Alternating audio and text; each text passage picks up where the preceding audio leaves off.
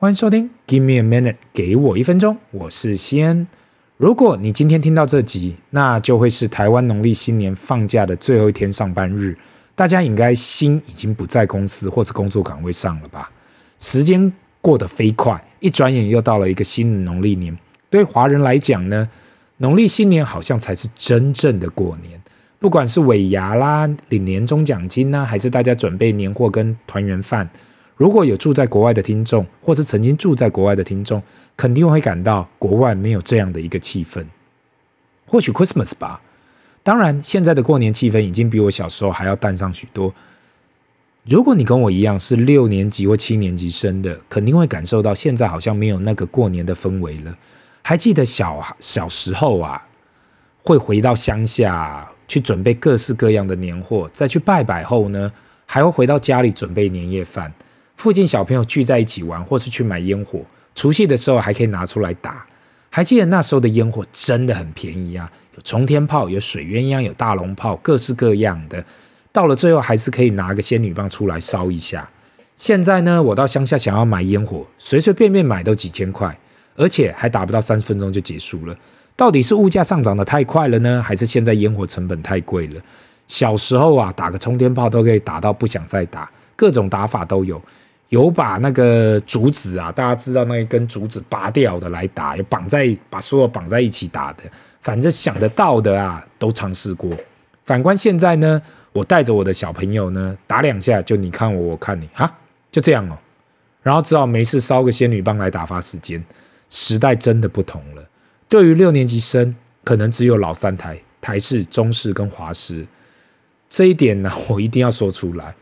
现在我碰到太多零零后的，对于过去只有三台这件事情，真的很难去接受。特别呢，现在有网络、有手机，各式各样的资讯、电影都在弹指之间。小时候拜年还需要挨家挨户的去，现在网购跟宅配，便利下点一点地址打一打就出去了。回归到最后啊，华人的过年或许是。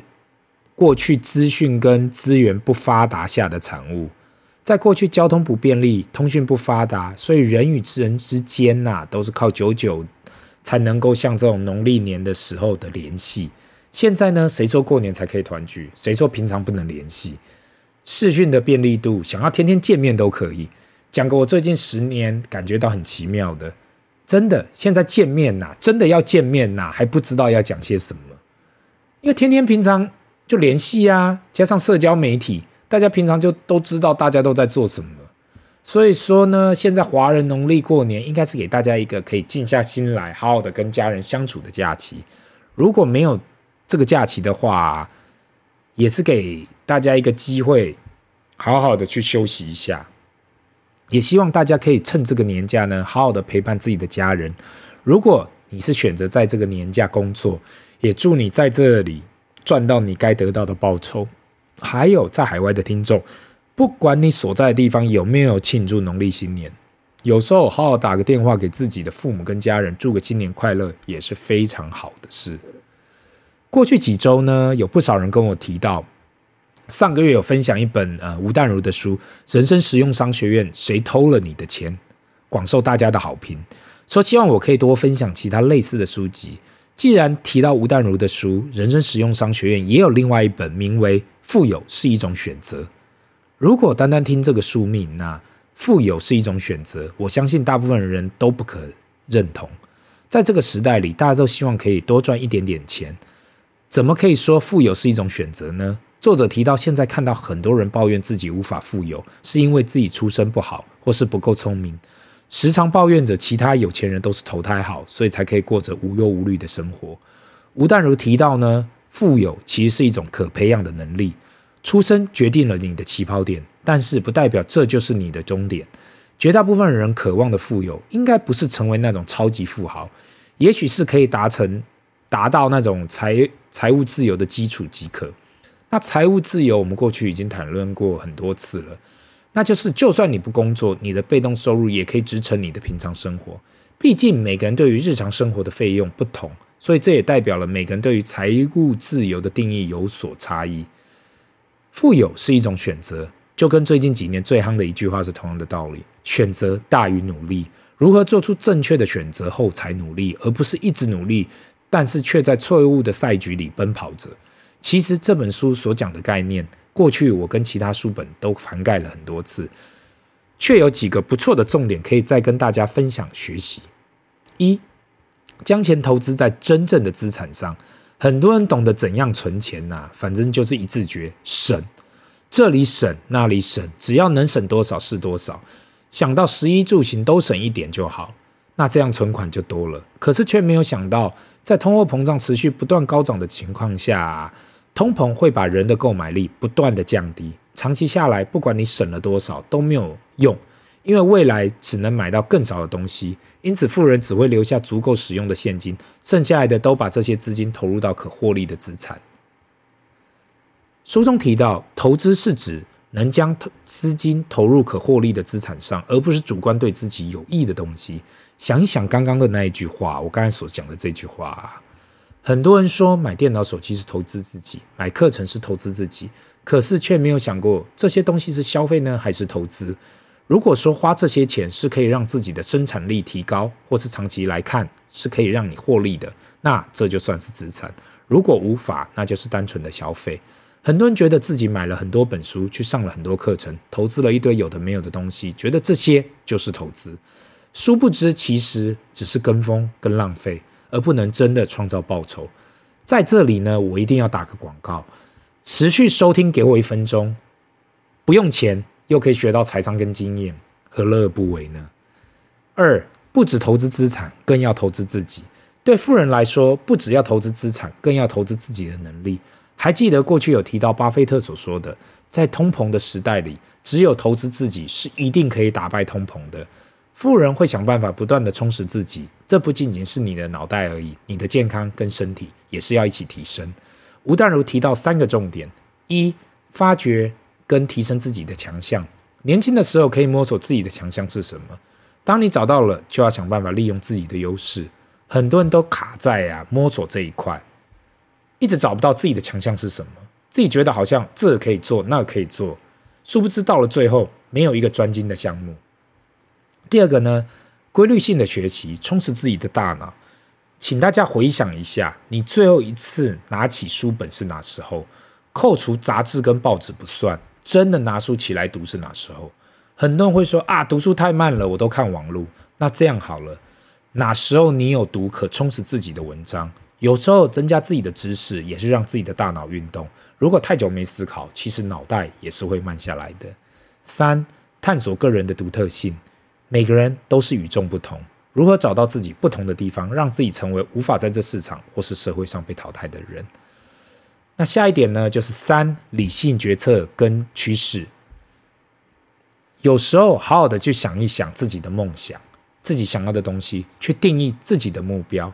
有了目标后，就去行动，然后去选择长期投资而非投机的商品。投资最忌讳的就是跟风。很多人看到其他人去投资啊，在没有经过自己任何思考下啊，就去追了，就去追价，往往都有可能会被套牢。更惨的是血本无归。对于任何投资跟理财呢，都需要有更理性的决策。很多人都会说啊，我不知道怎样做决定，所以我什么都不做了，这样最轻松。虽然什么决定都不做也可以，但是相信我啊，原地踏步你会越活越不舒服。书中的这句话非常有道理：理财不是败给不会，也不是败给不想，而是败给不做。谁都可以做到。这本书其实讲啊。讲到最后呢，还是我过去一直提到的，先做再说。努力不一定成功，但是不努力一定会很轻松。我最近呢，感触非常的深，因为到了我这个年纪啊，看到很多过去的同学、学长、学弟，不管是已经成为了老董、CEO、Managing Director，或是正在往那条路走，一方面真的为他们高兴，另外一方面也是在鞭策自己。如果比你有资源的人，每天比你还要努力，你。还有什么借口？出了社会要偷懒跟放松真的很容易。不要忘了，明天早上太阳还是会从东边出来。你不进步，不代表其他人会不进步。那今天的分享就到这里，让我们进入 Q&A 的时间。第一个问题：你好，西恩，先祝你们全家新年快乐。会开始听你的节目是因为认识的人推荐，所以试着收听，感觉收获良多。过去一年，很多周遭的同事跟我提到说，投资就是要多空配置，这样牛市跟熊市都可以获利。特别像是去年的熊市，我不太确定他们有没有赚到钱啦。但是听到他们这样说，感觉好像应该也去尝试一下。听了那么久，好像都没有听过你提的哦，去做空。不知道你有什么看法吗？像是反向大盘 ETF、台湾的反五十反一，或是在国外类似的产品，更进一步的用期货或是选择权去做空，不知道你有什么看法？那首先呢，我要先谢谢这位听众，祝你也祝你新年快乐啦！过去我从来没有谈过多空配置，一方面我自己目前没有这样做，另外一方面我十来年前在上一次金融风暴的时候有尝试了，可能我没有那个天分吧。对我来讲，多方长线来说还是赢家。如果你有看过过去五年多空都做的人呐、啊，大致上还是多方大胜。当然啦，去年真的是空方大赢。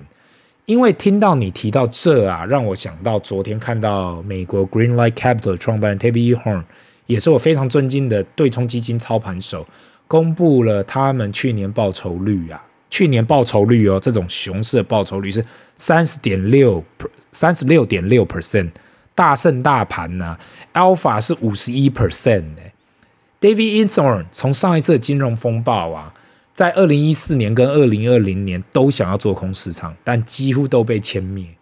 终于从二零二零二零二一年呐、啊、再次做空，这次成功了。如果你看 Greenlight Capital 从一九九六年到今天呐、啊，他自己都说年化报酬率啊，扣掉费用后是十二点八 percent。年化报酬率扣掉费用哦，是十二点八 percent。那 S&P 五百在这一段时间大概是八点九到九 percent。这样的对冲基金做空啊，都不一定抓得准时机点。为什么我们这样的投资者认为我们可以抓得住？二零零八、二零零九那一波，我自己承认一开始有赚到钱，后来还是回吐掉了，导致我提倡长期来讲还是看多吧。这是我的个人建议啦。如果你是想要尝试的，Why not？也许你比我有天分多了，拿一部小部分，拿一小部分去尝试啊，没有关系。至于你所提到的反向 ETF，我一直都说了，这是用期货去操作的，所以只能短时间持有。很多人问我有关这样的反向 ETF，也他们也不太了解这个特性啊。你去看长线，就会发现这样的 ETF 特性不会正确反映反一的报酬率，所以呢。我想下一次我应该会需要再开一集去讨论这种反向的 ETF，因为实在太多人呐、啊、也询问有关这样子的问题。那至于期货跟选择权呢，我实在太久没碰也没看，所以我不会给任何的意见。我只能就是再度说呢，小额尝试一开始真的没有问题，不要没事就跟很多人讲的 all in，把风险控制住啊。那应该不会有太大的问题。以上呢就是我的建议。那这里是 Give me a minute，给我一分钟。我们下次见，拜。